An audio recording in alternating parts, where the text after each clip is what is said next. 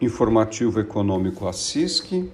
A nossa matéria é sobre o emprego formal na cidade de São Carlos, estado de São Paulo, Sudeste e Brasil.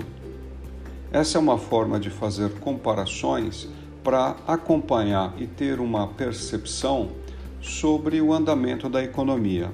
Quando a gente compara regiões, a gente torna um pouco mais consolidado os eventos observados, especialmente quando o foco é um mês.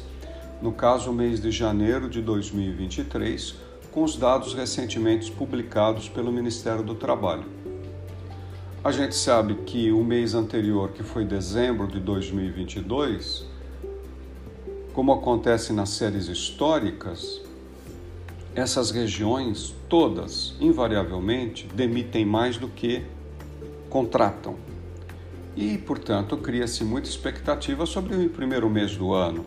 Afinal, a tendência, a tendência não, o fato muda em janeiro, no primeiro mês do ano com relação a dezembro, e retoma a trajetória dos 11 primeiros meses do ano anterior ou não?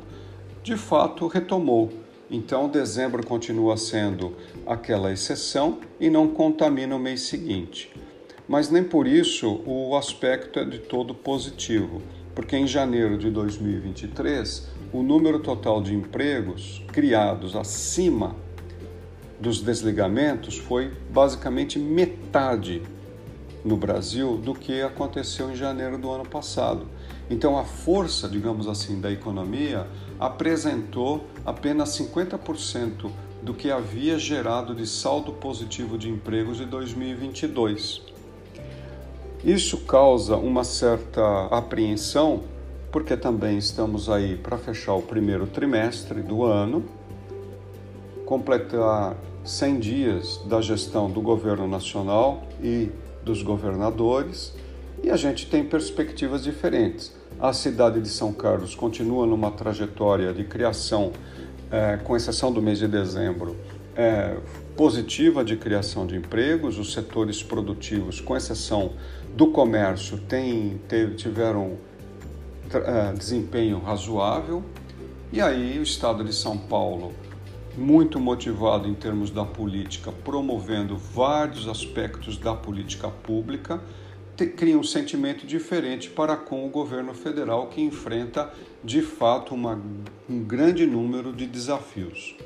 Novamente sobre emprego, na cidade de São Carlos, o emprego no mês de janeiro no comércio foi negativo, desligou-se mais pessoas do que contratou-se, e o mesmo aconteceu nas demais regiões, ou seja, o setor comercial foi o principal ou o setor que mais sofreu nesse primeiro mês do ano. A questão agora é observar o comportamento de consumidor, evolução da renda, da inflação, política de juros, para assim ver qual é a decisão de gasto e intenção de consumo de consumidores e famílias.